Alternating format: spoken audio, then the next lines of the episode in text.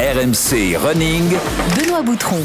Salut à tous, bienvenue dans RMC Running, c'est le podcast d'RMC dédié à tous les passionnés de la course à pied. Alors comme chaque semaine, tu vas découvrir ici un portrait de coureur inspirant, tu vas bénéficier de conseils pour progresser dans ta pratique et tu bénéficieras d'un bon plan matos pour rester motivé. Et vous le savez, la vraie plus-value d'RMC Running, c'est la présence hebdomadaire de Johan Durand, membre de l'équipe de France de marathon, alias Maître Yodu. Salut Johan, ça va? Salut à tous, salut Benoît, ça va Comment va mon champion alors? T'as le Ouais, moral? impeccable, Ouais? Tranquille. Bon. Ouais, ouais, ça va, Bon, tant ça mieux. va, ça va. Tant que tu es là, ça va. Euh, Voilà, c'est ça. On reçoit un marathonien talentueux, tiens, cette semaine, talentueux et atypique, un avaleur de kilomètres. On va recevoir Mehdi Frère, membre de l'équipe de France de marathon lui aussi, deuxième du semi de Naples il y a quelques jours, voire quelques semaines. Mehdi, c'est 1 heure au semi, 2h08 au marathon, des semaines d'entraînement qui dépassent régulièrement les 200 km. Eh oui, ça pique, je sais. Un profil passionnant à découvrir. D'ailleurs, la séance d'entraînement sera consacrée, Johan, à une, une partie justement qui est souvent négligée, le retour au calme. À quoi ça sert. Comment le faire efficacement Euh, Voilà, tu pourras nous donner tous tes bons conseils. Et puis on aura également un bon plan matos, des chaussettes de compression de la marque marseillaise With Wedge. On sera avec Jean-Luc Guerre, qui est podologue de l'Olympique de Marseille et qui est le créateur de cette marque. Il sera avec nous. On n'oublie pas les rendez-vous importants, les rappels importants, les réseaux sociaux, Instagram, Strava, Twitter, vous vous abonnez, vous laissez des notes sur les plateformes de téléchargement, vous laissez des messages à Johan Durand également via le 10 Ah mois oui. Yodu. On va tout vous expliquer en fin d'épisode et puis toujours cette belle surprise à vous rappeler. RMC Running sera présent au Run Experience, le salon du running qui précède le marathon de Paris. Vous pouvez venir nous rencontrer, vous venez participer. Là aussi, je vous dis tout en fin de podcast. Allez, enfilez vos baskets, attachez vos lacets, on se met tous au garde à vous. Bonjour à tous, alors c'est Mehdi Frère, euh, donc euh, marathonien euh, de l'équipe de France. Comme euh, la plupart des demi-fondeurs, je pense qu'on est tous passés par l'UNSS, les cross UNSS euh, au collège, lycée. Donc voilà, au début je faisais du foot en sport-études. Alors je vous accueille aujourd'hui euh, dans ma préparation pour le marathon de Valence. con una de las mejores marcas mundiales de la temporada. Semaine type d'entraînement, elle va s'organiser autour du volume. Mais sinon en moyenne c'est ouais, une quinzaine d'heures d'entraînement dans la semaine. 9h30 du matin, il doit faire euh, 3 degrés, il pleut. Et aujourd'hui au programme euh, 100 x 400 mètres, la Zatopek. Donc euh, je sais pas où on va mais je crois qu'on y va. Alors euh, moi je me projette euh, vers Paris 2024. J'ai la chance et l'honneur euh, d'être affecté au premier régiment d'infanterie de la garde républicaine. Il faut savoir que je suis pas du tout un exemple sur, euh, à suivre à ce niveau d'entraînement et niveau récupération. Alors oui, alors toujours ce conseil lorsqu'on reçoit un barjo, surtout Ouais. ne faites pas ça chez vous.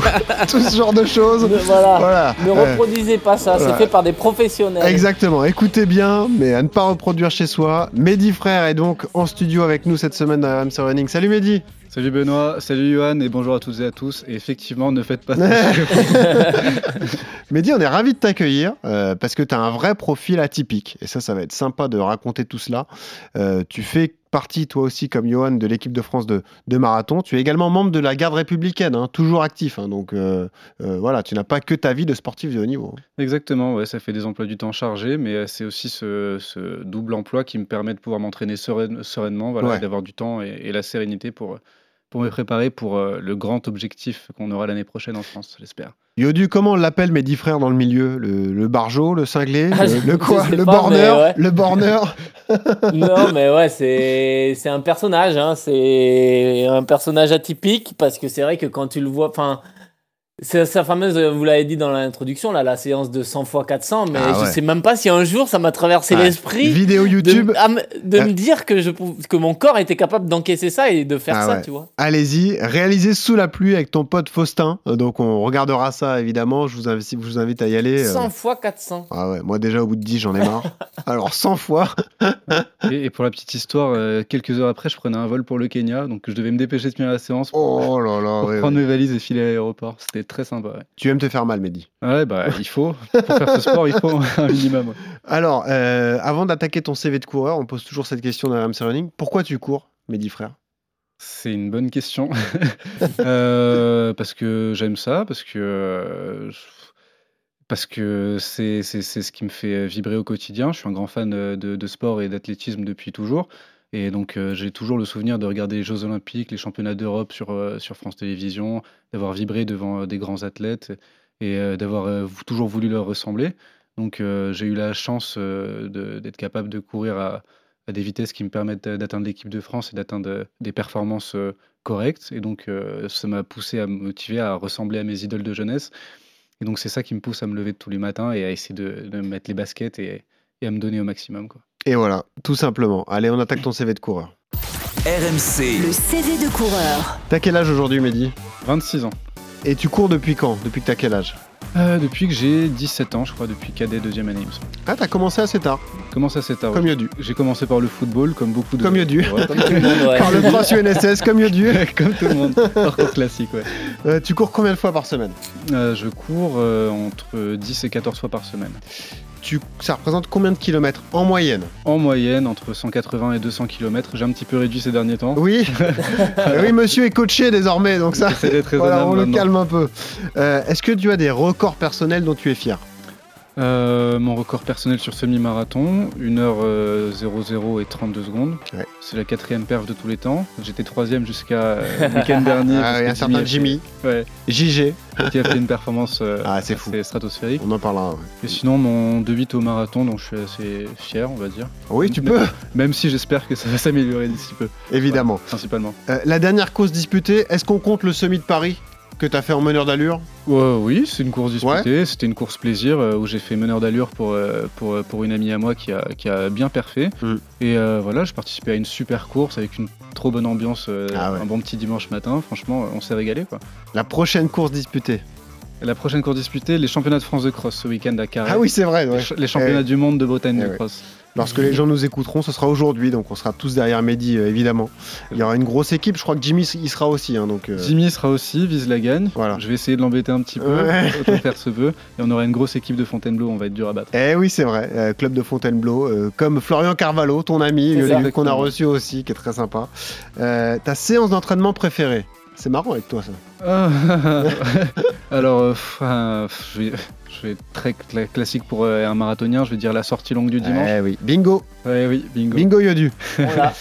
La séance que tu détestes Je vais être très classique pour un marathonien, je vais dire la musculation, même si Ah ouais, bah oui, oui. j'essaye de m'y mettre euh, en Ouais. ce moment, ouais, il faut. Mais euh, ouais, c'est les trucs qu'on n'aime pas faire, ça. Nous, on préfère juste mettre les baskets, aller courir, aller Ah, se promener. Tu aimes le fractionné court? Oui, oui, oui. On, Ah bah, ça on va. On s'y fait, ça va. Bon. je, viens, je viens de la piste quand même. Ouais. Mais aller en salle, aller en salle, c'est. Ah, quelle tannée Ah, c'est dur. ouais. Ouais, c'est sûr. Alors imagine mon pauvre Johan euh, qui a été euh, blessé ces derniers mois, qui devait s'envoyer de la salle et, et du vélo, Et du de, la, vélo. Ouais. de la Et course de la dans la piscine, le pauvre la Johan. piscine. Oh. Eh ouais, le, bon, le moment difficile est passé. Heureusement, Yodu. Mehdi Frère est donc euh, avec nous cette semaine. On le disait, passé par le foot avant de te lancer dans l'athlé. Euh, sport-études font remue hein, au niveau de l'athlé. Donc, euh, toi, tu étais programmé pour le sport. hein, parce que le, le foot, t'as poussé ça à fond. Puis après, l'athlé, t'as poussé ça à fond aussi. hein. C'est ça, ouais. Et j'ai eu de la chance aussi euh, d'aller en vacances dans le coin, pas trop loin de Font-Romeu, vers Perpignan. Et c'est vraiment par hasard que j'étais monté visiter euh, cette, cette petite ville, station de ski. Et puis j'ai vu les installations sportives. Je connaissais rien à l'époque. Et puis Ouais. euh, j'ai trouvé ça absolument fantastique. Je me suis dit, c'est là que je, je vais faire mes études et c'est là, que, c'est là que je veux être. Et voilà, c'était euh, c'était un, un- par hasard. Et puis ça a fini par durer quelques années. Et voilà. C'est la deuxième maison du Johan Durand aussi. Hein. Faut remeux, Ouais. c'est passage Ah bah, obligé. Johan. Font-Romeu, c'est tout, c'est le paradis de tous les coureurs, hein. Ouais, de tous les coureurs de demi-fond. euh, Mm. C'est euh, ouais, c'est l'endroit en France où il faut aller, quoi. On a reçu Kylian Jornet aussi, qui est passé par Forum, évidemment. Ouais, Ouais, la ouais, classe, ouais. comme Pareil. tu dis. Euh, grand fan de Cristiano Ronaldo. Oui, oui, oui, oui. Parce que- Toujours, malgré l'Arabie Saoudite Ah. Ah, il est vieux, il fait ce qu'il veut. Il a le droit de partir Ouais, à la retraite va, comme il veut maintenant. D'accord. Après, je vais pas dire il est vieux avec, euh, avec Yodu. qui, qui- qui est Ah, vous avez le même âge, vrai Je fais autant d'abdos que lui. Ah hein. oui, bah, t'es, taillé hein. pareil, bien sûr. Bah, tu cours plus vite, bien sûr, plus longtemps. Mais Voilà. Ronaldo comme Yodu, c'est des monstres de travail Bah oui. qui, peut- qui arrivent à se maintenir à, à bientôt 40 ans, un niveau de performance phénoménal. Donc oui, ça reste un, un exemple. Euh, tout de suite, tu, euh, donc, tu travailles au niveau de, de l'athlète. T'es couvé par Thierry Chauffin à l'époque, au début, qui a, Oui, qui a oui, été oui. un- très important pour toi d'ailleurs dans, te- dans ton passage dans la, la- la course à pied, la détermination de ton profil aussi. C'est quelqu'un qui t'a beaucoup apporté, euh, Thierry. Et j'ai- beaucoup appris de Thierry et j'apprends toujours de Thierry. On reste en, en excellent terme, même si j'ai moins l'occasion d'aller au club et de m'entraîner avec le groupe. Mm. Dès que je peux, je, je passe y faire un tour et je m'entraîne avec le groupe et je prends toujours des conseils. Et c'est lui qui, qui m'a appris à, à m'entraîner aussi tout seul euh, pendant de nombreuses années quand j'ai quand j'ai un peu quitté le groupe. Mm. Et j'ai eu du mal à, à reprendre un autre coach euh, par la suite parce que pour moi, Thierry, c'était la référence et ça reste toujours une des, une des références en France. Donc euh, voilà, donc euh, oui, Thierry, bien sûr, c'est un, c'est un- exemple et c'est c'est un grand modèle pour moi. Parce que tu es passé par Bondouf, ensuite tu as rejoint euh, Fontainebleau, et là tu as trouvé une densité de coureurs euh, importante. C'est là où j'ai appris euh, ce que c'était que le haut niveau et, Voilà. et ce qu'il Tu as fallait pris faire deux, pour trois l'atteindre. tartes sur des séances de fractionnés. Bien sûr, et, et j'en prends toujours quand j'y vais. Et ouais, non, mais c'est c'est important une densité de coureurs au quotidien à l'entraînement, hein, Johan. On, on en parle. On avait fait, on avait dédié un épisode d'ailleurs à l'importance de courir en groupe et pourquoi pas en club, comme ça fait progresser. C'est vrai qu'avoir des, des coureurs de très bon niveau autour de soi, Johan, quel que soit son niveau de base, ça fait toujours Bah, progresser. hein. C'est ce qui fait, euh, c'est ce qui fait la force du Kenya. euh, C'est pourquoi Ah bah les gens vont au Kenya ou pourquoi les Kenyans perfs. Il y a, bon, il y a l'aspect, euh, il y a un aspect euh, aussi groupe, aspect social. C'est-à-dire que quand t'as pas envie, bah tu es obligé d'aller à l'entraînement et, et puis de te pousser, d'aller dans tes retranchements, d'aller chercher la petite seconde pour titiller le gars, de toujours se mettre euh, d'aller toujours plus haut quoi en gros. Et c'est vrai que le groupe fait que voilà il y a cette émulation. Et ouais comme je te dis des fois t'as pas envie. Et quand t'es tout seul et que t'as pas envie bah il y a personne pour te motiver. Alors que quand t'es en groupe euh, c'est toujours un peu plus facile. Et puis ne serait-ce que pour discuter euh, pour échanger pour créer du lien et tout ça c'est hyper important parce que malgré tout c'est un sport individuel mais on a besoin de Bien sûr. de sociabilité un peu quoi. C'est qui ne fait pas un footing pour discuter? Ouais, c'est ça. Bah, faut faire allure tranquille, quoi. Voilà, c'est ça. Après, vu euh, ça, le nombre le de kilomètres endurance. parcourus par Mehdi, oui, on peut avoir le temps de discuter, quoi. oui, on a des choses à se dire. Voilà, c'est Ouais, ça. c'est ça Euh, un mais peu de musique et discuter Est-ce que ça a été important pour toi, ce groupe de Fontainebleau, pour déterminer ton profil de coureur? Te dire, moi, mes distances, c'est ça, faut que je me concentre là-dessus, et ça t'a fait gagner du temps, finalement. Oui, parce que quand on se confronte euh, tous les jours à, à Louis Gilavert, à Yannick Elaf, eh ben, on se rend vite compte qu'on n'est pas forcément fait pour le 1500. pour- Ouais. Euh, on, se prend, on se prend des raclées sur, sur les séances courtes et on se dit que les qualités sont peut-être un peu plus longues, à essayer de suivre Florent Carvalho, à s'accrocher à, à son short. Ouais. Donc voilà, j'ai vite réalisé que mes qualités n'allaient pas se porter sur 800 mètres. Donc euh, j'ai essayé de développer euh, mes points forts qui étaient plus l'endurance et l'économie de course plus que la vélocité. Quoi. Dès que tu te mets à l'athlète, tu te rends compte que tu as un amour du kilométrage aussi. C'est important pour toi de, de borner euh, euh, assez euh, fortement, parce que c'est vrai que ça, ça devient dingue. hein. Aujourd'hui, là, ton année dernière, enfin tes deux dernières années sont complètement folles au niveau du nombre de kilomètres. quoi. Oui, je me suis vite rendu compte que moi, ce qui m'intéressait dans la course à pied, c'était pas forcément tourner autour d'une piste de 400 mètres Ouais. et, et passer mes, mes, mes après-midi à la salle ou ce genre de choses. Moi, ce que j'aimais vraiment beaucoup, c'était la liberté Ouais. d'aller se promener, d'aller d'aller regarder des paysages. Surtout que j'ai eu la chance de commencer à Font-Romeu avec des, des paysages absolument splendides. Eh oui. Et ensuite, euh, la forêt de Fontainebleau, c'est quand même deux beaux endroits pour courir. Ouais. Donc moi, là, j'ai appris tout de suite à aller en nature et à pas forcément regarder la montre et pas forcément regarder les kilomètres que tu fais, juste aller faire un, un petit tour et puis revenir euh, quand t'en as marre. Quoi. C'est ce qui est marrant avec euh, Mehdi Yodu, c'est que ta première sélection, c'est en course en montagne, du coup. Quand t'étais à Font-Romeu, du coup. Exactement, ouais. bah, c'était naturellement. euh, la Toi, l'enfant de la euh, région parisienne, euh, sélectionné en course de montagne, Ouais, quoi. C'est drôle. course en montagne Ouais. Bah après, voilà, on s'entraînait principalement sur des terrains un petit peu escarpés au- autour du lycée à Font-Romeu avec, euh, avec les, les copains. Et il faut aussi dire que Font-Romeu, il y a- les lycéens font une course euh, qui est historique en début d'année, c'est la montée du Carlite. Ouais. Et c'est une course qui a l'air Ah euh, oui. dangereuse vue de l'extérieur et avec euh, des risques de chute. Et t'as l'impression que c'est n'importe quoi. Et puis, euh, ils envoient des, des, des gamins dedans. Ouais. Il n'y a pas eu de mort jusqu'à maintenant. Ah, bah ça va alors. Ça va. Et donc on est tout de suite bercé dans la course de montagne, tout le monde nous parle de Kylian Jornet, euh, donc c'est naturellement Ah que dès que j'ai vu qu'il y avait championnat de France de course en montagne, on s'est chauffé avec les copains de- du sport études. C'est comme ça que ça a démarré, donc. Euh. Et puis, euh, alors, toi, c'est vrai que tu as eu une, une- une progression rapide. Euh, les chronos sont- ont baissé assez vite, finalement. Et toi, c'est la chance que tu as eue aussi, c'est que dans ton parcours, tu as eu le temps de te rendre compte rapidement que tu avais des vraies qualités. Quoi. De te dire, sur 10, sur marathon, enfin, sur semi-marathon au départ, euh, je tiens quelque chose. Quoi. Il y a quelque chose à aller chercher au bout. Euh, Dès la première année, en fait, le coach qui est venu me chercher euh, au football pour m'emmener à l'athlétisme m'avait dit euh, Tu vas voir, euh, je pense que tu es capable de faire un top 30 au championnat de France, te qualifier au championnat de France sur piste. Un pronostic au doigt mouillé comme ça, il a été bon. Hein, quand même. il a été bon en m'envoyant juste au foot et puis au cross UNSS. Et moi, je me dis un top 30 au championnat de France, c'est énorme, c'est Ah oui, incroyable et sûr, tout, dans, les 30 meilleurs français. Et dès la première année, au final, je fais quatrième au championnat de France sur 3000 mètres. Donc, Top là, on- 30, top 5. Top 30. Et il avait- c'est top 5 Ouais, Ouais. c'est ça. Donc ouais, donc là on s'est dit directement, ouais, il y a peut-être un truc à faire. Finalement, je suis peut-être pas fait pour le foot. On va peut-être euh, plus euh, regarder ce qu'il y a à faire en course à pied, quoi. Ouais, c'est ça. Euh, c'est c'est marrant comme parcours, hein, Johan. Euh, à la différence du tien, peut-être parce que le, le début de l'histoire est le même, parce que c'est des repérés au foot, on repère des pareil, qualités c'est d'endurance. En revanche, toi, tu as eu un Ouais. parcours entre, entre guillemets classique de passer par la piste. Une belle carrière sur piste, Yodu, Ah oui. sur, euh, sur 1000, sur 1500, sur 3, sur euh, 5000 et tout. Alors que Mehdi, lui, rapidement, il a, il a basculé. euh, Ouais, bah il a, il a tout de suite, long, euh, il s'est tout de suite spécialisé et il a tout de suite senti vers quoi il était, euh, il était performant. Bah moi j'ai jamais trop su réellement euh, quel profil j'avais. Hein. Euh, On en a déjà parlé avec d'autres coureurs, mais Mm. c'est vrai que j'étais bon coureur de 1500, de 5000 et puis euh, j'étais bon sur le long, bon sur le cross. J'étais en gros j'étais euh, bon partout, mais pas très bon euh, quelque part. Donc euh, tu vois c'est une force qui peut être une faiblesse aussi mhm. à un moment donné, c'est de pas se spécialiser vraiment. alors là maintenant, je l'ai fait sur le marathon, mais c'est plus parce que parce que c'est l'âge qui a fait que bah je me voyais plus sur la piste Mhm. et les blessures. Mais c'est vrai qu'à un moment donné, bah je préparais le 5000 et j'étais plus performant sur le 1500 et les- mes, mes, mes meilleurs perfs presque mes meilleures places sont sur le 1500. Donc c'est des fois on a du mal à, se rendre compte de son potentiel et à vraiment trouver vers là où on on peut exprimer à, à 100% ses, ses meilleures performances. Ouais. Ouais, C'est pas évident à trouver. hein Ouais, c'est ça, c'est pas évident pour tout le monde en fait. Quand, quand euh, tu as un profil un peu bon comme bah par exemple pour peu hybride, euh, ouais. on, on en parlera un autre jour ouais voilà c'est ça Mm. bah, par exemple un gars comme Jimmy il est performant du 3000 au semi Ouais. qu'est-ce que où est-ce qu'il est vraiment le meilleur? Est-ce que 735 c'est plus fort que 59 au semi? En passant mais, par mais 13 Jimmy, lui, 5000 et Jimmy, lui, 27, te 30, dit là où, là où je suis le plus à l'aise, c'est le 1500. Et il a dit récemment. bah, alors Il que peut faire ce qu'il veut, lui. Ah bah oui, oui, moi, bien c'est pas sûr, là où il est le bien plus sûr, bien sûr. Mais d'ailleurs, quand tu l'écoutes mais euh, oui oui euh, sur son débrief du, du marathon de Paris, du, du semi-marathon de Paris, il te dit, bah, j'étais à une allure euh, tranquille pour moi. Ouais. C'est dire le niveau du gars en ce moment. Ah, ça choque pas. non il- bah, ça veut dire que sur 27, marathon il potentiellement il est performant aussi Hmm. Ouais. Donc euh, c'est ça c'est difficile hein, pour un athlète de, de trouver vraiment l'épreuve qui, qui lui correspond. Toi, tu montes sur marathon à quel âge, Mehdi?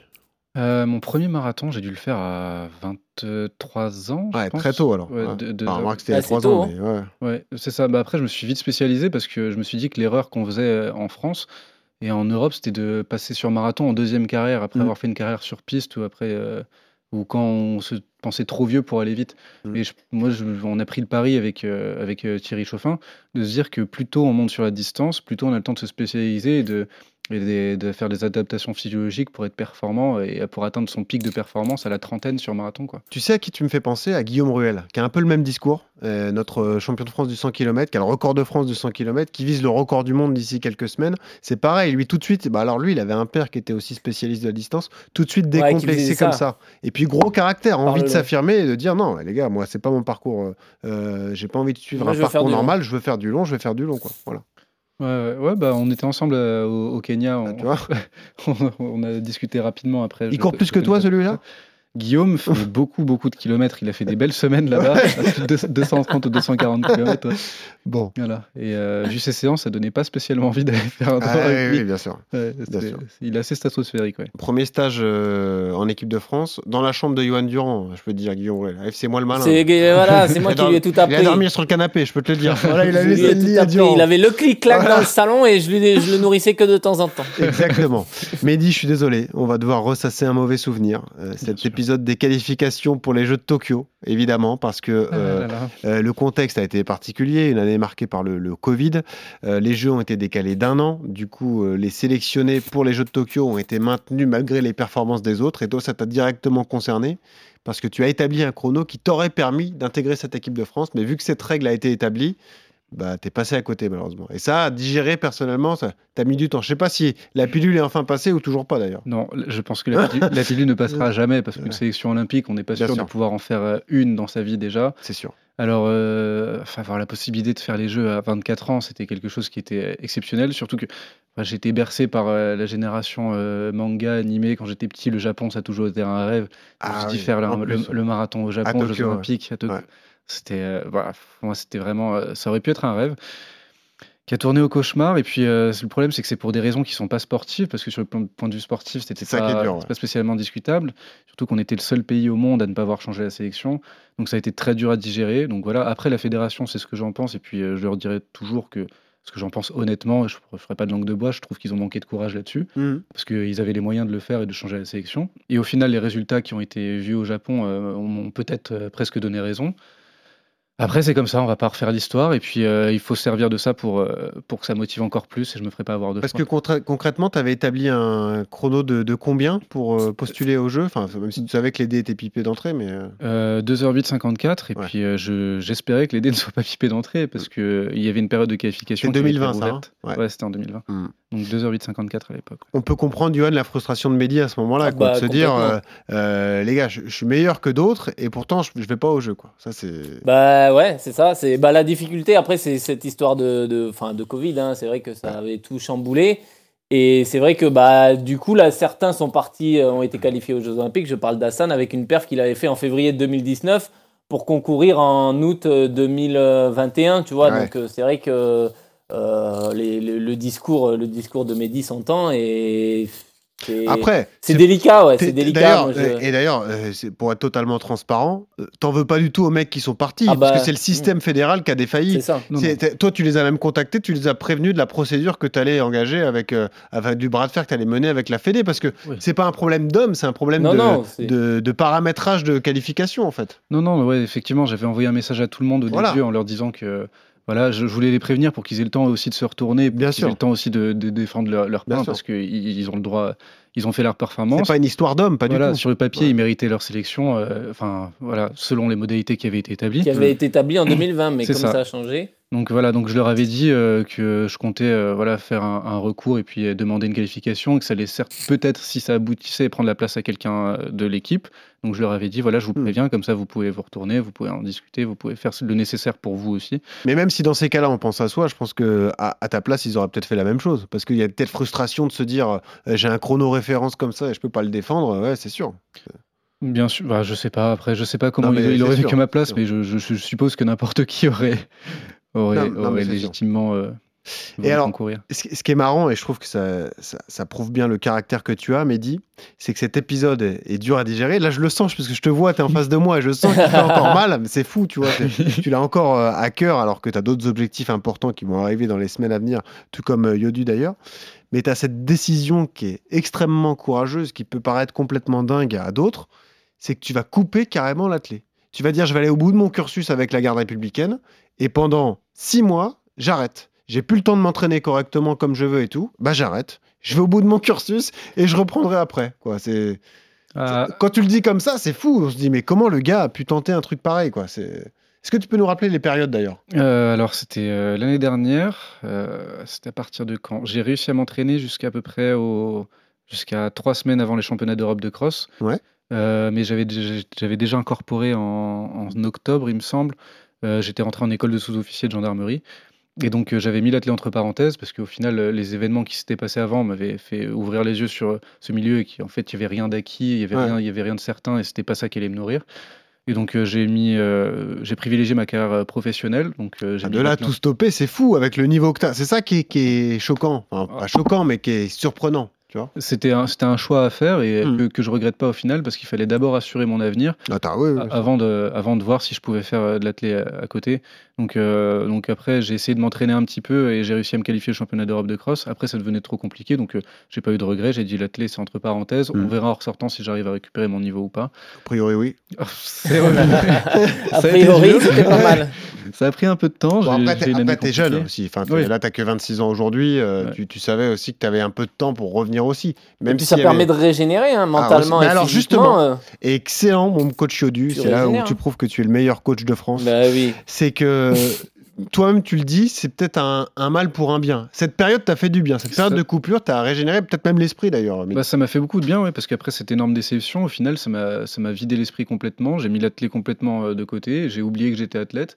Donc euh, j'ai pu euh, refaire, euh, revoir la vie d'un jeune normal, sortir, pas penser à la performance, pas me dire il faut que je rentre tôt, j'ai sorti longue des mains. Dépasser les 67 kilos.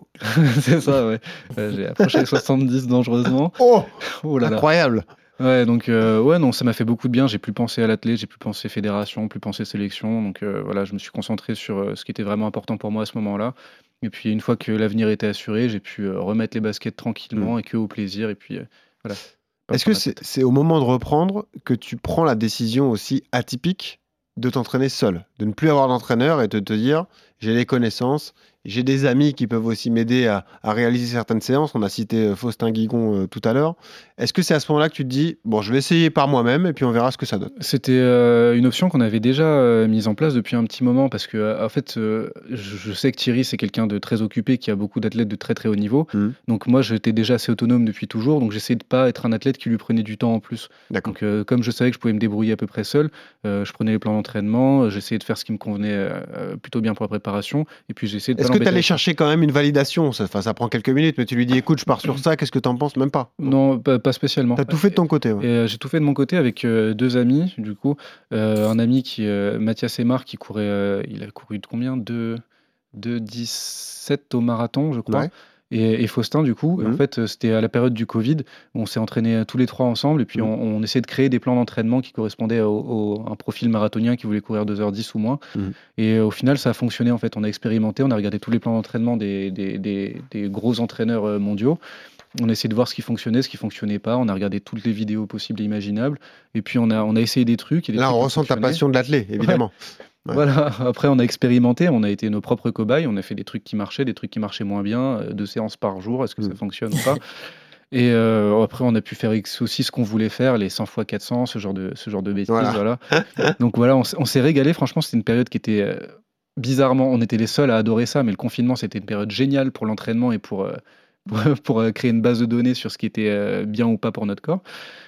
Et, euh, et après ça, on a vu que c'était une formule qui fonctionnait euh, pas mal, mais euh, comme Mathias est parti pour des raisons professionnelles dans le sud et qu'on s'est retrouvés un peu tous les deux avec Faustin, après il manquait le regard extérieur, le professionnel que Mathias avait parce qu'il a des bonnes compétences pour l'entraînement aussi. C'est lui Ouais. qui fait ma préparation physique. Ce que j'allais dire, il musculation, t'a ouais. aidé pour la PPG. ouais. Ouais, c'est ça, ouais. Mm.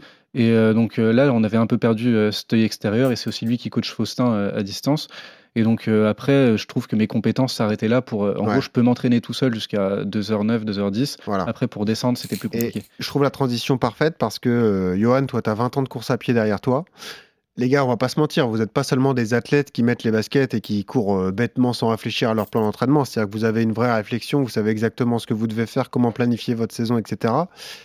Toi, Johan, aujourd'hui, qu'est-ce que ça t'apporte d'avoir un entraîneur? C'est ça, c'est ce fameux œil extérieur qui Ouais. est important pour toi, de te dire, faut pas que je me base uniquement sur moi, mes sensations et tout, mais quelqu'un qui regarde ça et qui, qui va peut-être me guider vers ce, que, ce sur quoi j'irai pas, par exemple? De ne pas faire de bêtises, ouais. Ouais. Parce que c'est vrai que même si tu te connais et même si on travaille en, on travaille en binôme avec mon entraîneur, c'est-à-dire que moi, je vais lui, je vais lui dire, euh, voilà, je, sur, à trois semaines, euh, je sens qu'on va préparer tel objectif. Je sens que, par exemple, bah, euh, je suis faible sur le long, je sens que j'ai du mal à tenir les allures. Autant sur la VMA, je me balade, autant sur le long. Donc, euh, mettons l'accent sur le long. Tu vois, moi, je donne les grandes orientations euh, par rapport à ce que je ressens, par rapport à mon ressenti. Et ça, c'est quelque chose, euh, bah voilà, quand tu as 20 ans d'athlète, que tu, tu te connais parfaitement. Hmm. Et après, lui, il écrit les séances et lui, il, il- il prépare, il prépare l'entraînement. Mais c'est important de, c'est impossible de se coacher tout seul parce que tu fais, tu fais n'importe, enfin, tu fais pas n'importe quoi, mais tu as tendance à toujours t'en mettre euh,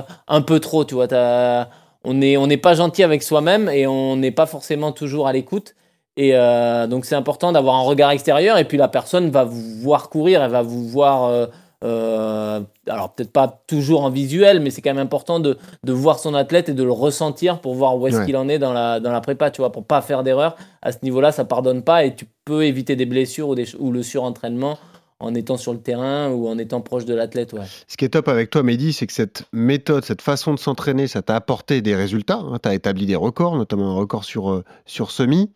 Mais t'en es revenu un petit peu. C'est-à-dire que là, euh, depuis quelques semaines, depuis le début de ta prépa pour le marathon de Paris qui arrive bientôt, tu es retourné, enfin, tu es de nouveau encadré par un entraîneur. Donc, c'est-à-dire que cette, période euh, d'autonomie totale est terminée, en fait. Oui, c'est ça, oui. Donc, euh, je fais confiance à, la première personne qui m'a remarqué en athlétisme, hormis mon coach euh, du sport-études euh, à Font-Romeu. Euh, il s'appelle Julien Di Maria, et Mhm. puis il vient de, de la même ville que moi. Nos frères étaient même ensemble à l'école, en fait. C'est bon, la- ça Pour la petite histoire. Et puis, il courait vers le parc de Sceaux, là où je m'entraîne. Et puis, il m'avait vu au cross de la ville, en fait, que je faisais tous les ans. Mais c'était plus un truc familial et sympathique. Et il m'avait pris un peu sous son aile parce qu'il avait une bonne connaissance du haut niveau. Et euh, donc, lui, maintenant, il a pris la décision de partir vivre au Kenya. Il a ouvert son centre d'entraînement là-bas. Et, euh, et donc, euh, il m'avait coaché aussi quand j'avais fait mes premiers résultats en cadet, quand j'avais fait quatrième au championnat de France. C'était lui qui avait fini ma préparation et qui m'avait entraîné, qui m'avait donné des séances spécifiques. Et donc, euh, il entraîne des groupes de marathoniens kenyans qui courent entre 2h05 et 2h10 là-bas. Et euh, ça, Tu t'es ça- dit, c'est un peu moi. ça correspond à mon profil. Donc voilà, et puis euh, je trouve que c'est un passionné aussi, donc j'adore sa philosophie. Ouais. C'est un gars qui connaît tous les plans d'entraînement qui existent au monde par cœur. Euh, voilà, c'est un, mec qui, qui a regardé aussi toute la documentation qui existe, euh, qui a discuté avec les plus grands entraîneurs aussi, parce qu'il les croise beaucoup euh, au, Ah, au au Kenya. Il y a du monde. Il y a- il y a du beau monde. Ouais. Donc, lui, je sais que c'est un vrai passionné qui s'est vraiment penché sur le marathon et sur la science du marathon. Donc, je me suis naturellement tourné vers lui parce que euh, je, je lui faisais complètement confiance. Et puis, j'ai besoin d'avoir quelqu'un en qui j'ai pleinement confiance pour, pour euh, confier ma préparation. Mais tu l'as pas au quotidien avec toi. Je l'ai pas au quotidien. Donc tu par- as, une semi-autonomie. Semi-autonomie, voilà. Mais après, je l'ai régulièrement euh, au téléphone pour le Mm. coup. Et puis là, j'ai passé cinq semaines euh, dans son camp euh, au Kenya. Ouais. Donc voilà, à me prendre des raclés par son groupe d'entraînement jour après jour. Bon, ça, c'est le cas de tous. hein. C'est le le cas du Kenya, ouais. et c'était génial. Et j'y retournerai avec plaisir. Mais euh, donc voilà, donc là, je lui ai confié ma préparation. Et donc euh, voilà, donc je lui laisse ce regard extérieur. On avait consacré un épisode spécial au Kenya avec Julien Wanders d'ailleurs, et, et Johan avait eu cette phrase euh, excellente en disant Le jour où tu arrives au Kenya, tu te tais, tu baisses la tête, tu rentres dans le groupe et t'es personne. Voilà, tu, tu- Ah ouais. voilà, tu prends des tartes et puis tu te tais, quoi, tu restes au fond.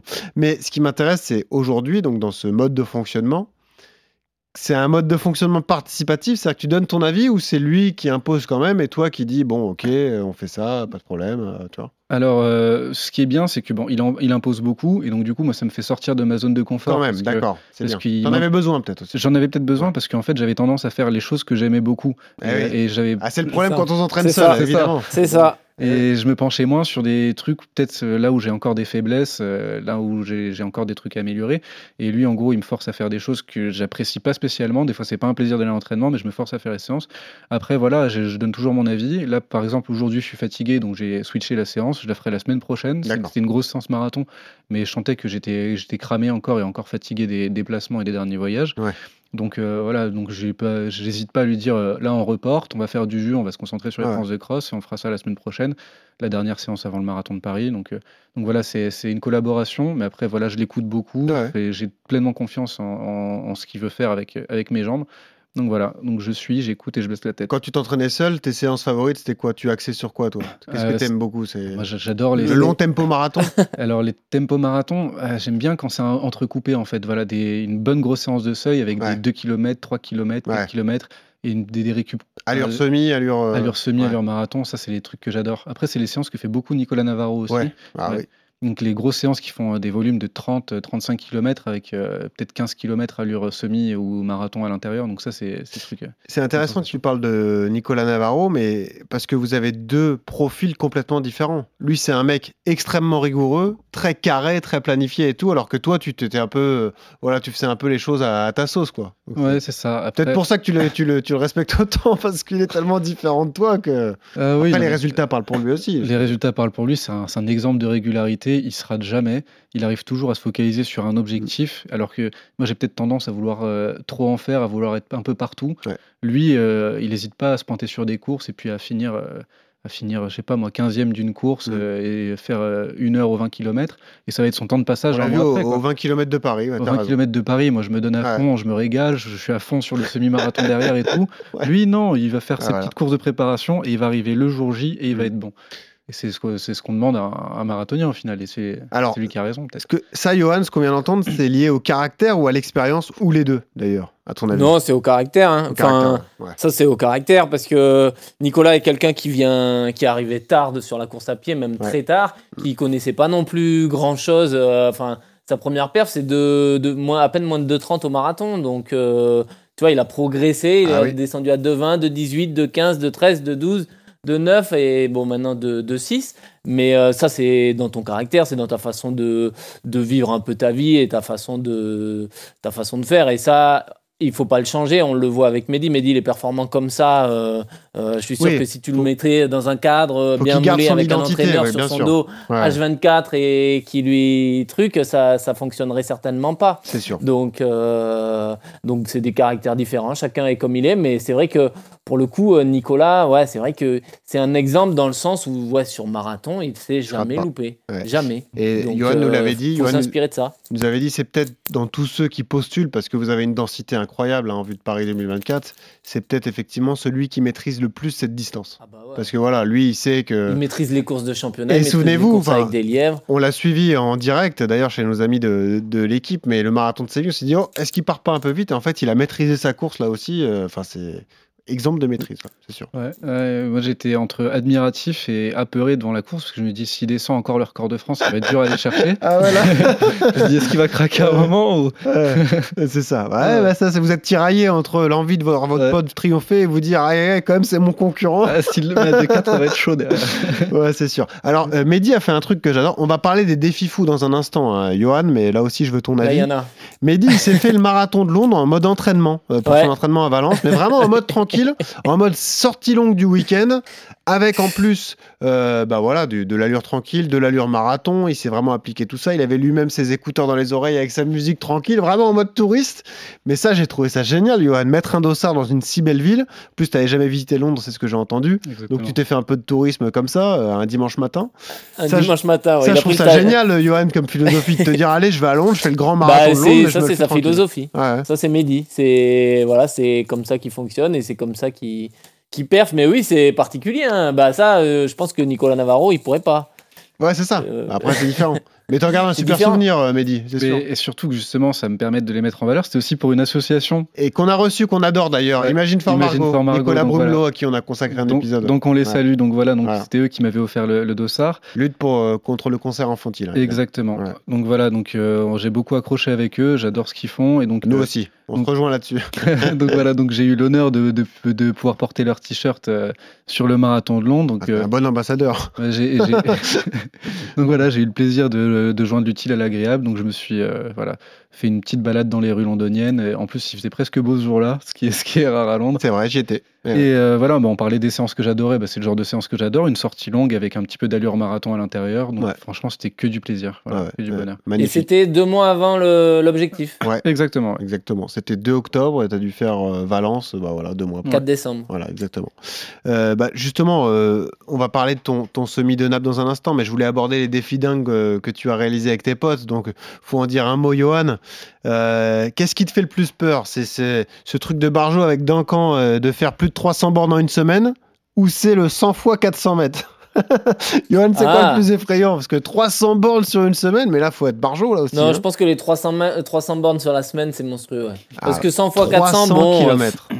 Oui, alors. ça, ça, ça fait beaucoup, mais voilà, c'est sur un one shot, tu, tu serres les dents pendant 4 heures et c'est réglé, mais 300 bornes la semaine. euh, Ah ouais. Et, et ben, le record vient d'être battu justement dans, Ah. la, dans la communauté des marathoniens. Il y a eu Jeff Lestané qui a fait 311 Ah au oui, Kenya. je l'ai vu. Et oui. C'est vrai. Au Kenya en 311 plus. au Kenya. mais, mais il a fait pour vous battre en fait. Pour, euh, je, je sais pas, mais c'est incroyable. 311. ouais. Bon, bon. C'est vrai. Et euh, donc le Kenya, il y a du dénivelé. hein. Dis-toi que sur, euh, il doit y avoir euh, Ouais. beaucoup de dénivelé sur ces 300 Mais tu dors pas, tu fais que, que courir. Voilà. Et ben, moi, j'ai eu l'impression d'avoir passé ma semaine à courir. Ah, Alors en heure d'entraînement, ça, Ça représente combien d'heures? Franchement, je sais même plus, je crois que c'était 22 heures. Et comment t'as fait? Tu triplais les séances tous les jours? Eh ben, j'ai beaucoup triplé, oui. Le, le premier jour, il y avait le voyage, donc j'ai fait qu'un entraînement, mais après, le reste, ouais, franchement, en plus, eh, pas de chance. Je vais à Gujan euh, chez, chez Yodu. Oh, en plus chez Yodu pour les super parcours d'entraînement, mais sauf qu'il y avait eu incendie euh, la- Ah bah oui, cette période. bah Donc la oui. forêt était fermée, la piste, on se dit euh, il y aura au moins la piste pour faire les séances. Ben non, il refaisaient la peinture cette semaine-là. Ah bravo on n'a Yodu rien eu. Ouais, Bravo On a eu la piste cyclable. Donc j'ai fait 300 bornes en aller-retour sur une piste Mais cyclable toute la fou semaine. cette histoire C'était in- incroyable. C'était infâme. Et ce qui est drôle dans votre duel avec Duncan, qu'on qu'on recevra prochainement aussi, qui est, qui est lui aussi un, un marathonien de très haut niveau, mais qui est le roi du bornage aussi, Ouais. c'est que vous vous êtes lancé ce défi. Et toi, tu, tu lui disais pas que t'allais courir, t'attendais qu'il dorme, mais pam, tu partais, tu, il regardait sa montre, enfin, il regardait ton, ton Strava et il voyait que t'avais couru 15 bornes, 16 bornes et qu'il allait pas pouvoir le rattraper. Ouais, ça c'était à fond remue, ça. J'attendais qu'il soit à la sieste. Je partais une demi-heure plus tôt à l'entraînement. Ah, C'était génial. Ouais, non, mais d'un camp, vous allez voir, vous allez vous régaler. C'est un bon Ah client. bah oui. Alors, euh, c'est un un bon client ouais. euh, et à ne pas reproduire les coupes de cheveux non plus. Parce que Non. il, est, il est cinglé aussi de ce côté-là. Ouais, ouais, ouais, Ça, on va le laisser de côté. Hein. Ouais, Toi, t'as plus le profil garde républicaine, quoi. C'est c'est très très rasé, quoi. C'est très court. C'est fini maintenant les coupes de cheveux. Il y a eu avant, maintenant c'est la moustache. voilà, tout C'est la simplement. seule euh, chose que je m'autorise. Alors, euh, très bon calcul mental de notre producteur Geoffrey Charpie. Donc, euh, 311 km sur une semaine, Ça ça, fait fait 40. 44 par jour. 44. C'est plus d'un marathon tous les jours. Oh, j'ai mal pour lui. Ah non, mais là, là, faut- là, c'est quelque chose. Et euh, on, parle de bornage. Euh, sur l'an dernier, tu as fait combien de kilomètres sur l'année? Eh ben, pas tant que ça, parce que j'ai eu mes quelques Ah, mois oui. d'arrêt. Donc vrai. euh, j'ai dû difficilement m'approcher des 5000. Donc euh, D'accord. j'espère faire plus de 8000 cette année. Entre 8000, 8, et- ok, entre plus de 8 et 10 000, c'est objectif. Ok. Ce sera pas à casquette verte encore. Pas à 10 000 encore. Bon, pas sûr. Ouais. On verra. si jamais je dois faire 5 marathons dans l'année, euh, les prépas, oui, je, Ouais. je serai à 10 000, mais j'espère pas. Bon, allons-y sur tes courses marquantes. J'ai envie de parler quand même de ton marathon de Valence de l'an dernier, parce que c'était un gros objectif. Tu avais annoncé la couleur, tu t'es dit, allez, moi je vais m'attaquer au record de France. Valence, c'est une autoroute, c'est une ville que j'adore. En plus, tu avais établi de très bons chronos, tu avais fait un record euh, au niveau du SMI, tu nous en as parlé euh, tout à l'heure. On va, pas, on va parler de Naples aussi un peu plus tard, mais euh, allons-y sur ce marathon de Valence. Euh, Toi-même, tu l'as dit, tu as commis des erreurs, tu as des, des marges de progression sur différents domaines. Je pense à la nutrition, par exemple. Je pense aussi à la, la gestion de course. Est-ce qu'aujourd'hui encore, tu as des regrets ou est-ce que tu te dis c'est un passage obligatoire pour progresser en vue des, des échéances qui arrivent? Bah, je, moi, je fais partie de ceux qui pensent qu'on apprend beaucoup plus de ses contre-performances et de ses erreurs que des choses qui se passent bien. Parce qu'un marathon, une course qui se passe bien, qu'est-ce qu'on va en tirer comme enseignement? On a bien fait le travail, mais voilà, il n'y a rien de plus à dire. Mm. Alors que euh, quand on se rate, et ben là, on va se remettre en question, on va plus analyser ce qu'on a mal fait ou quoi. Et donc, euh, oui, moi, j'ai fait un peu n'importe quoi dans ma préparation. C'était aussi les limites de ce que moi, j'étais capable de m'imposer à l'entraînement. J'ai peut-être fait ce que j'aimais et pas assez ce que je devais faire.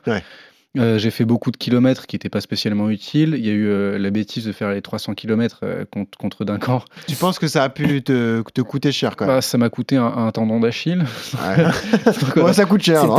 C'était hein. à, à quoi? 4 semaines du marathon? C'est ça, ouais. Et bah, en fait, c'était Ouais, comme c'était plus. juste après le semi-marathon. En fait, j'ai pas du tout laissé le temps à mon corps de récupérer de cet effort euh, déjà Ah, compliqué. c'est la semaine après la semaine ton après. record sur semi? Exactement, ouais. Ah ouais, non, bah, Non, ouais. c'était stupide. Donc t'imagines, et c'est stupide. 4 semaines avant. Alors- ouais, t'es dans alors, le dernier Je préfère que tu le dises toi, mais oui, c'était stupide. Ouais, ouais.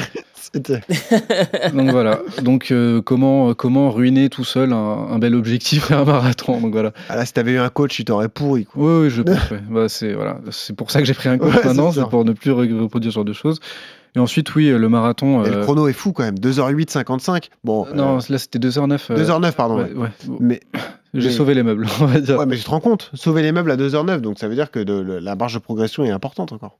Euh, alors, les, les gens me connaissent l'allure pour faire euh, 2-6, mais après, il y a les 10 derniers kilomètres qui qui, Ouais. qui pas à suivre encore. Donc, Ouais. jusqu'à 30 kilomètres, ça va. Mais après, c'est les 10 derniers kilomètres, c'est là où tu vois si ta préparation au marathon s'est bien passée et si t'as pas fait d'erreur. T'as bossé Nutrition, tout ça euh, La nutrition, oui, maintenant, j'ai travaillé les ravitaillements à l'entraînement, ce que j'avais pas fait pour ce marathon-là, en fait. Déjà. Et j'ai, enfin, mon corps, a je, je les connaissais déjà un peu, mais il a redécouvert les, les ravitaillements que j'ai pris le jour de la course. Enfin, c'est un truc que j'avais pas bossé à l'entraînement. euh, j'ai pu, voilà, j'ai pris une gourde deux mois avant, je pense, de, de ce ravitaillement-là. C'était pas bon. À votre niveau, ça, nous semble fou en fait. Ouais, non, Ouais. c'était, franchement, j'ai peut-être pris trop à la légère aussi ce marathon. J'ai fait n'importe quoi. Euh, Enfin, j'avais besoin de semelle orthopédique, je l'avais pas faite et je l'avais pas prise, donc. Non, mais il y avait rien qui allait. Là, maintenant, c'est bon, c'est La totale, ah ouais. Non, mais franchement, ouais. Et en plus, ce jour-là, il y avait une baume du tic qui me permettait à peu près de poser le pied par terre et de courir. Et ce jour-là, j'ai oublié à l'hôtel, le jour du marathon. Ah ouais, ouais. T'as Ouais. t'as tout fait pour que ça foire. J'ai tout fait pour ça. Ouais, Ouais. Donc voilà, franchement, quand j'ai pris le départ, je me suis dit, enfin, j'étais déjà, mentalement, j'étais déjà atteint. Je me suis dit, Ah ouais. si je finis la course, déjà, ce sera pas mal.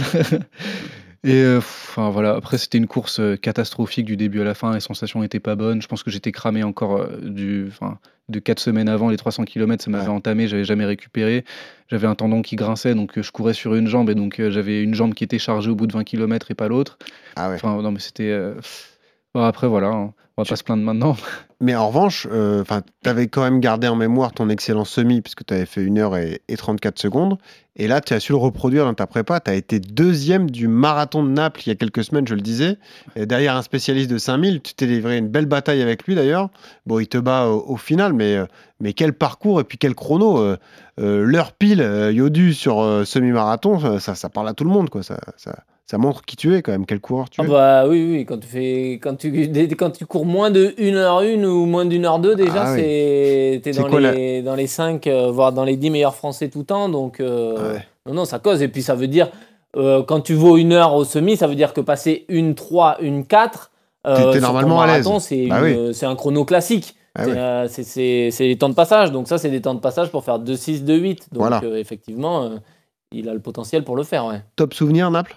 Ouais, enfin, la course, je me suis régalé. Après, euh, euh, les conditions météo étaient euh, particulières. Je savais pas, euh, la veille de la course, je savais pas encore si j'allais courir à fond ou pas. Parce que du coup, j'avais, j'étais inscrit au semi-marathon de Paris et au semi de Naples. Et en fait, selon les conditions météo, Ah si oui, jamais c'était pas bonne à Naples, t'adapter. ouais. j'allais m'adapter, j'allais courir à fond à Paris. Ah oui. Mm. Et Et tu après- te dis, comme la météo n'est jamais bonne à Paris, je mise plutôt sur Naples. Bah, comme comme j'ai vu que le bulletin météo, euh, le bulletin météo à Naples le jour de la course était potable, il, Ouais. il y avait un peu de pluie, un peu de vent et tout, mais c'était c'était jouable. Ouais. Je me suis dit ça, je sais que s'il y aura cette météo là, je sais pas s'il y aura pire à Paris ou pas. Ouais. Donc autant tenter Pire là alors que c'est à peu près acceptable. Et, euh, et franchement, ouais, Et en me termes de régalé. parcours? Euh, le parcours est, est- il, il est pas mal. Il est pas mal. Donc euh, en fait, c'est plat sur la partie basse, mais le problème c'est que comme on commence par une grosse descente et qu'après on fait un aller-retour, quand on revient, euh, Ça les, monte. les deux derniers kilomètres, c'est une montée euh, qui, qui fracasse les jambes.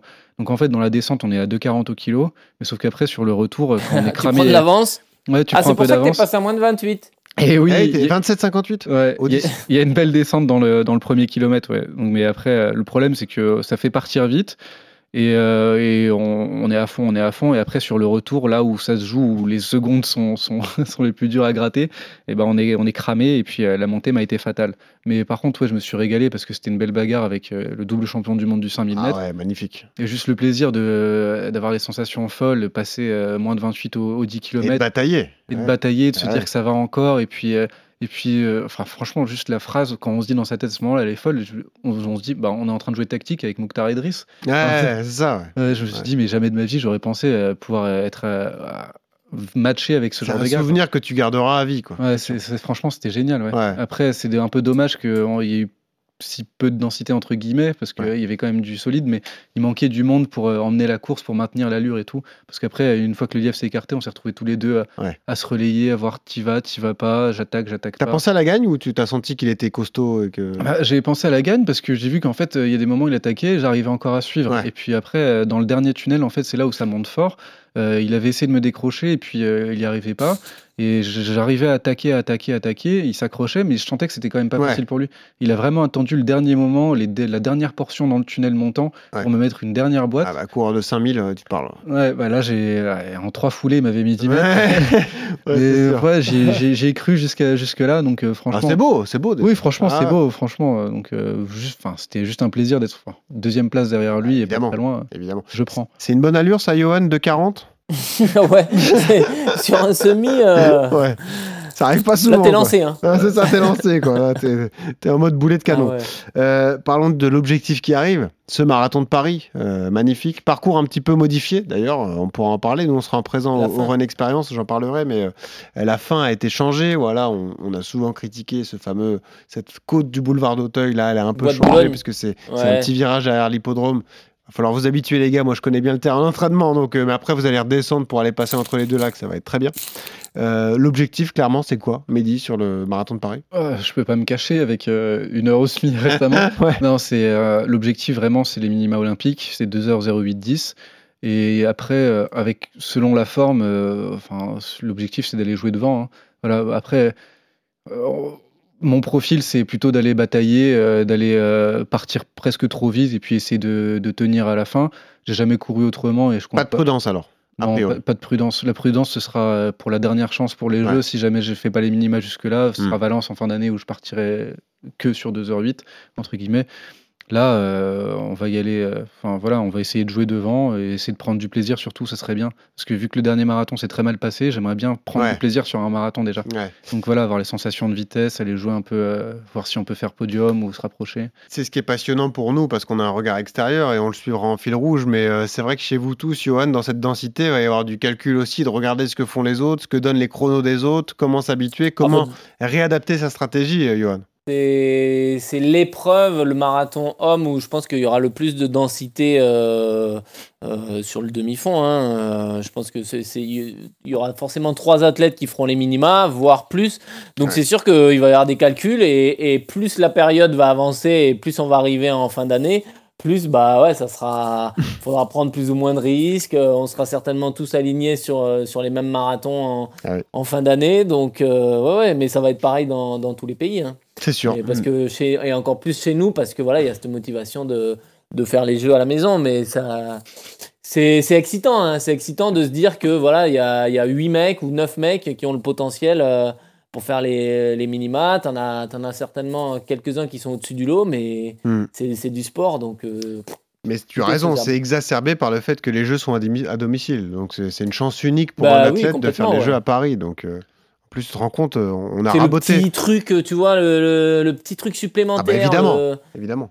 On a raboté le, le terrain d'entraînement de Mehdi pour euh, construire le village des médias. Donc t'imagines lui la motivation qu'il a. Quoi. mais ça, c'est pas bon signe. Il veut se venger. C'est ça. Ça intéresse bien, ça intéresse bien, après je vous le dis. Voilà. Les médias doivent il faire leur était boulot. déjà très motivé, mais Voilà, si en ça. plus ils lui ont raboté son terrain d'entraînement, c'est Exactement. Ils se rendent pas compte de ce qui la machine de guerre qu'ils ont créée. Allez, passons à la séance tout de suite. RMC, La séance. Alors évidemment, on voulait faire le volume, mais on l'a déjà fait dans les épisodes précédents, donc on a choisi une autre spécialité de Mehdi Frère, c'est la récupération. Voilà, Euh, la récupération active. Voilà, à quoi ça sert Le retour au calme, c'est souvent comme ça qu'on l'appelle.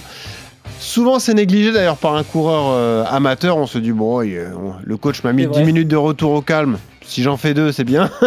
voilà, donc tu vas nous expliquer exactement à quoi ça sert, mon petit Yodu? Bah voilà, c'est la première question qui est évidente. À quoi ça sert ce retour au calme? Ouais. C'est vrai que c'est négligé et c'est négligé dans les sports euh, autres que la course. J'ai l'impression que, enfin, moi je me rappelle au foot, tu terminais ton match, mais il était hors de question d'aller faire des tours de terrain ou Ça, quoi que ce clair. soit. Tu vois, tu, Ça, c'est clair. tu, tu rentrais au vestiaire et c'était euh, l'arbitre avait sifflé et c'est pareil dans beaucoup de sports co. Et euh, alors que voilà, nous, euh, on le préconise en athlétisme, mais c'est pas pour rien. C'est le retour au calme, c'est le footing de récupération post post séance ou post euh, euh, travail de tempo. C'est celui qui va suivre donc ta séance de travail et qui tu vas vraiment courir à allure très lente. Et le but en fait, c'est de ne vraiment pas terminer euh, brutalement ton effort. Tu vois, tu vas pas, enfin. Tu termines le 400 en, je sais pas moi, en une 12, paf, tu t'arrêtes là, les jambes euh, gorgées de lactique et tout, euh, le cardio hyper haut et tout. Non, c'est de revenir progressivement, euh, que ce soit au niveau cardiaque ou au niveau respiratoire, tu vois, à des valeurs euh, qui sont euh, la normale, quoi. Et, euh, c'est ça quoi l'intérêt permettre- physiologique alors Ben, physiologique, c'est d'éliminer un peu tout l'acide que tu as, dans les, que, que as dans les tissus musculaires, dans les muscles, tu vois, tout, tout ce que tu as engorgé, et c'est et c'est remettre un peu euh, euh, en route tes jambes tranquillement pour tourner, pour dégorger faire tout ça, descendre quoi. le cardio. Hein? Dégorger tout ça alors. Ouais. Ouais, c'est ça, et qui ça va te permettre d'éliminer euh, les, courbatures que tu as le lendemain, tu vois. Bah, si tu fais 10 minutes, euh, alors voilà, moi je conseille entre 5 et, et 10 minutes de retour au calme, donc ça te fait entre euh, 1 et 2 kilos, mais vraiment très facile, très relâché à un rythme de, de 60% de ta VMA, tu vois, comme un échauffement. Et ben je trouve que le lendemain, voilà, tu nettoies un peu ton organisme, Mhm. tu, tu remets la filière un peu en route et tu crées pas de nouveaux déchets parce que ça, ça, c'est, ça a été fait pendant la séance. Et du coup, bah, c'est quand même hyper intéressant pour bien récupérer et pas avoir trop de courbatures le lendemain. Ouais, c'est la base. Mais si on est le jour de mon objectif de l'année, c'est mon marathon de l'année, je l'ai préparé, j'arrive, je suis content, j'ai ma médaille, etc. Je me force Ah ouais, à faire non, ce là- petit retour au non. calme ou là je le laisse tomber et je me dis allez, hein, Ah. c'est bon, terminé quoi. Ça dépend, ça dépend, mais franchement, euh, Ouais. moi j'ai envie de dire euh, non là, euh, là c'est tu vas boire Va ta bière va au, au McDo, et- va au McDo, fais-toi plaisir. non, mais si, si c'est l'objectif, oui. Si c'est la fin de saison et que c'est l'objectif et que derrière tu pars en vacances, euh, Ouais. t'es pas obligé de le faire. Mais euh, malgré tout, Hmm. si c'est juste, tu vois, ton, ton SMIC, tu cours à 4, semaines de l'objectif, bah là, c'est important de derrière ta compète d'aller euh, d'aller récupérer. hein. Alors voilà, des fois c'est pas évident, faut se booster, faut se motiver. T'as l'impression que t'as fait l'effort qu'il fallait sur la sur la sur la perf, sur le sur le sur le fractionné, Ouais. et que derrière on te demande encore un petit effort de 10 minutes. Mais franchement, sur le long terme, ton corps te dit merci malgré tout parce que c'est bien. Tu peux le faire pieds nus. hein. Moi, ça m'arrive l'été de le faire pieds nus sur Ah la ouais pelouse. C'est un régal. Ah ouais. Tu te retrouves à Alors- courir pieds nus, tu retrouves des sensations. Très bonne, très bonne réflexion parce que souvent, moi, je vois des coureurs de club qui font une séance sur piste d'athlée, de VMA, etc. et qui terminent ce fameux retour au calme plutôt autour Ouais. du terrain de foot, tu vois. Oui, Euh, ah non, mais moi sur c'est pelouse. Hein. Sur Ah le non, synthétique ou sur la pelouse, ouais. tu vois. Ah, exactement, pareil. Alors, euh, Pour le changement d'appui, pas pour, parlé, mais euh, pour ouais. changer les appuis et pour pas recréer des micro-traumatismes, que ce soit sur la route ou sur, euh, ou sur la piste, il vaut mieux trouver des Ouais. sols vraiment souples. Et pour ça, ouais, la pelouse, c'est parfait. Ah ouais, moi je cours sur la pelouse. Même quand il y a le petit panneau pelouse interdite, euh, Ah bah c'est beau. Bravo. Ah, en même temps, en même temps, je me fais engueuler par le gardien, mais. à Gujan, t'es plus important que le maire, donc euh, ils vont Ben rien oui. dire. Ouais. Euh, t'es d'accord avec tout ce que t'as entendu, Mehdi? Toi, c'est quelque chose que tu fais euh, bah, systématiquement, j'ai l'impression. Eh ben, je trouve que coach Quedu l'a super bien expliqué. Voilà, Ah ouais. c'est hyper est important bon. pour, euh, pour se reconditionner pour les séances euh, euh, suivantes. Ouais. Donc c'est bien d'éliminer un petit peu les toxines et voilà, et l'acide lactique, ce genre de choses. Et puis euh, respirer, se réoxygéner un petit peu après une séance, faire un retour au calme, redescendre un peu le cardio. euh, parce que le cœur, si jamais on l'arrête euh, brusquement, en fait, les adaptations vont moins bien se faire. Donc c'est hyper important. Et surtout, euh, pour moi, je trouve que c'est des kilomètres gratos, en fait. Ouais, voilà ce que j'allais dire. C'est des bornes, Moi, c'est des cachées. Parce que tu fais 2-3 bornes de récup derrière Ouais. après chaque séance. À la C'est fin de semaine, ça t'en fait 15 de plus. Exactement. Donc, euh, Et oui. Ouais. Et, mais toi, t'es pas d'accord avec la durée, par exemple Parce que Yodu nous a dit 10 minutes, 15 minutes. Toi, tu, tu montes à ouais, 30, 40, voire une heure, parfois. Ouais, ça, bah, ça dépend. Non, juste après la séance, je vais me, je vais me limiter à 10-15 minutes. Ouais, d'accord. Et sauf qu'après, euh, ça c'est juste pour le retour au calme après séance, mais euh, après euh, le soir par exemple, je vais retourner faire un footing euh, plus calme de, de, de 12 km, de 1h, 1h10, voire même 1h30 même ça arrive. Tu sens que t'en as besoin, que ça te fait du bien. Ouais. Je trouve que ça me fait du bien moi personnellement. Après, Ok. euh, peut-être qu'il y en a qui vont dire que c'est peut-être de la fatigue euh, supplémentaire en plus ou quoi. L'allure pour toi, c'est quoi sur un footing franchement, les trucs vraiment récup, c'est 11-12 km. Ah ouais, voilà. Ouais, en fait, ouais. ça fait tourner les jambes, ça fait oxygéner, ça, Ah fait, euh, ça fait suer un petit peu, ça fait éliminer les toxines.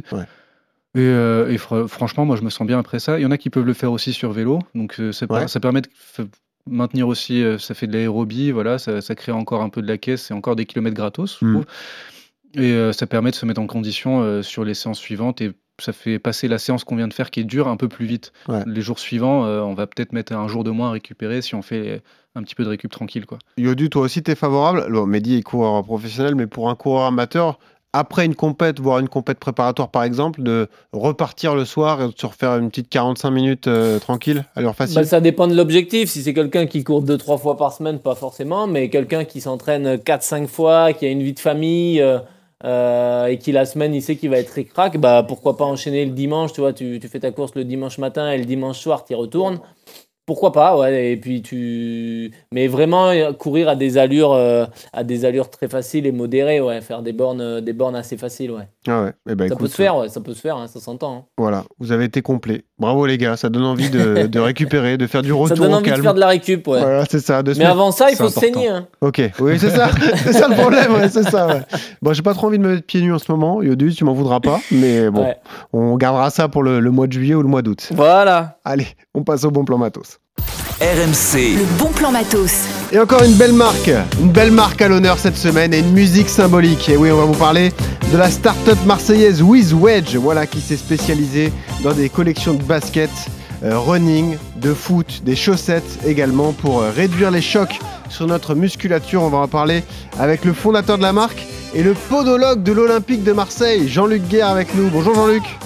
Bonjour, bonjour Benoît, enchanté. Bah enchanté, bienvenue et, et merci, de nous accorder du temps parce que les matchs à l'OM s'enchaînent. J'imagine qu'il y a du boulot là auprès des, des joueurs de l'OM. Oui, tout à fait, il n'y a pas de temps mort. Effectivement, en ce moment, c'était à, à raison de, de 2 à 3 matchs par semaine, donc euh, ça va peut-être s'apaiser finalement. Jean-Luc, donc vous euh, avez un, un métier prenant. Comment vous est venue l'idée, parce que vous êtes le fondateur de cette start-up donc euh, With Wedge, eh bien de, de- voilà de, de créer cette marque et de créer ces produits euh, adaptés pour euh, pour du sport santé, voilà pour euh, je le disais euh, limiter les chocs sur notre musculature. Comment ça vous est venu tout ça? Ben, je, je dirais, ça s'est installé un peu euh, au fil de l'eau. On est vraiment dans, dans, dans de l'innovation au service du sport et de la santé.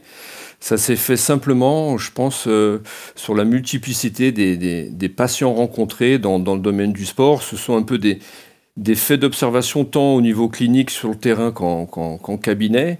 Et au- aujourd'hui, euh, l'idée, c'était de, bah, de parfaire en fait la prise en charge des, sportifs face aux motifs de consultation les, plus rencontrés. Et je dirais qu'aujourd'hui, euh, en médecine du sport, les protocoles sont, bien ficelés. On a de bons médecins, de bons kinés, de, bons ostéos, des podos aussi dans la suppléance de toute, cette dynamique. Mais euh, ce, qui, ce ennuie les praticiens, en fait, c'est pas la prise en charge puisque les protocoles sont bons, c'est surtout les récidives sur certaines blessures.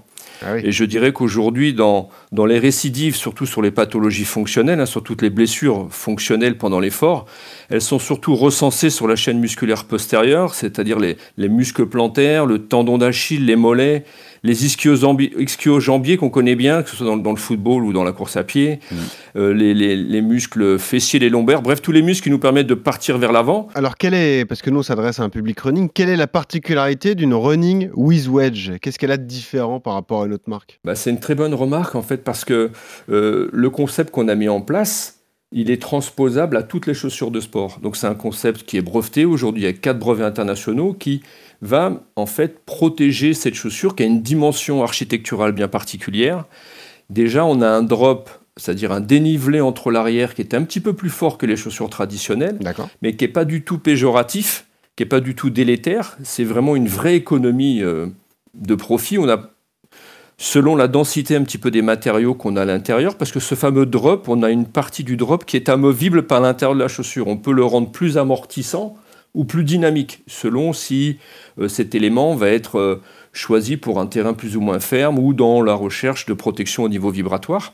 Et on a également une lame dynamique à l'intérieur, sur les deux tiers de la longueur, qui font qu'on a une course un petit peu euh, sous le talon ou en médio, la chaussure est tout aussi économique en fait. Donc on facilite le renvoi, la stabilité, on a 80% de vibration en moins dans les muscles et les tendons, grosse protection au niveau des tissus osseux, et on a un phénomène de retour d'énergie également avec ce système de, de Ouais. chaussures, on va dire, euh, un peu euh, en rupture avec l'existant. quoi. Non, mais c'est bien. En plus, la gamme de prix est accessible. hein. Je voyais là 129 euros, 149 euros. Il y a le modèle Mistral, évidemment. C'est une marque marseillaise.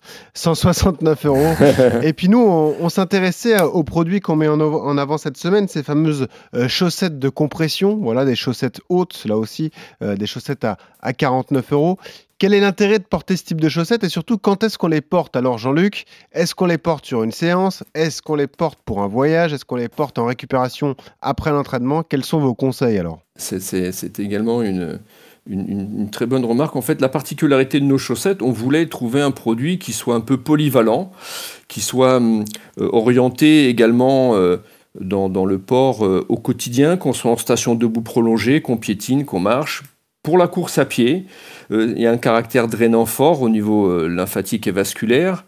On est dans des compressions mercurielles euh, modérées, qui sont donc dans les moments de déplacement, on va dire en transport en commun, dans un avion ou dans, ou dans un train, jambes allongées, c'est tout aussi efficace. Et Ouais. on peut euh, la mettre en, en récupération. On a vraiment tenté d'avoir un produit polyvalent pour éviter d'avoir euh, la chaussette basse, euh, le manchon, le Ouais. bas, etc. On a vraiment un produit un peu passe-partout qui est vraiment aujourd'hui euh, bah, porté par beaucoup de, de- de- de professionnels du sport, des, des rugbymen du top 14, des footballeurs de Ligue 1, euh, J'ai vu ça, ouais. euh, des triathlètes, des runners. Oui, on a beaucoup, beaucoup de sportifs. On et il y a un engouement pour ambassadeurs ce d'ailleurs produit sur le site. hein. Sur le site de WizWedge, vous avez tous les ambassadeurs de la marque des sportifs de haut niveau, ouais, bien sûr. Tout à fait. Et donc, euh, on a aujourd'hui la chance d'être accompagné depuis une dizaine d'années, puisque WizWedge, aujourd'hui, c'est 10 ans d'expertise qui a été d'abord euh, réservé aux professionnels de, de santé. C'est pour ça que, euh, de professionnels du sport, c'est pour ça que ces, ces sportifs sont là un peu comme des, des cobayes pour te- tester un peu nos, nos produits. Ah oui. C'est 10 ans orientés dans, dans l'innovation sport-santé,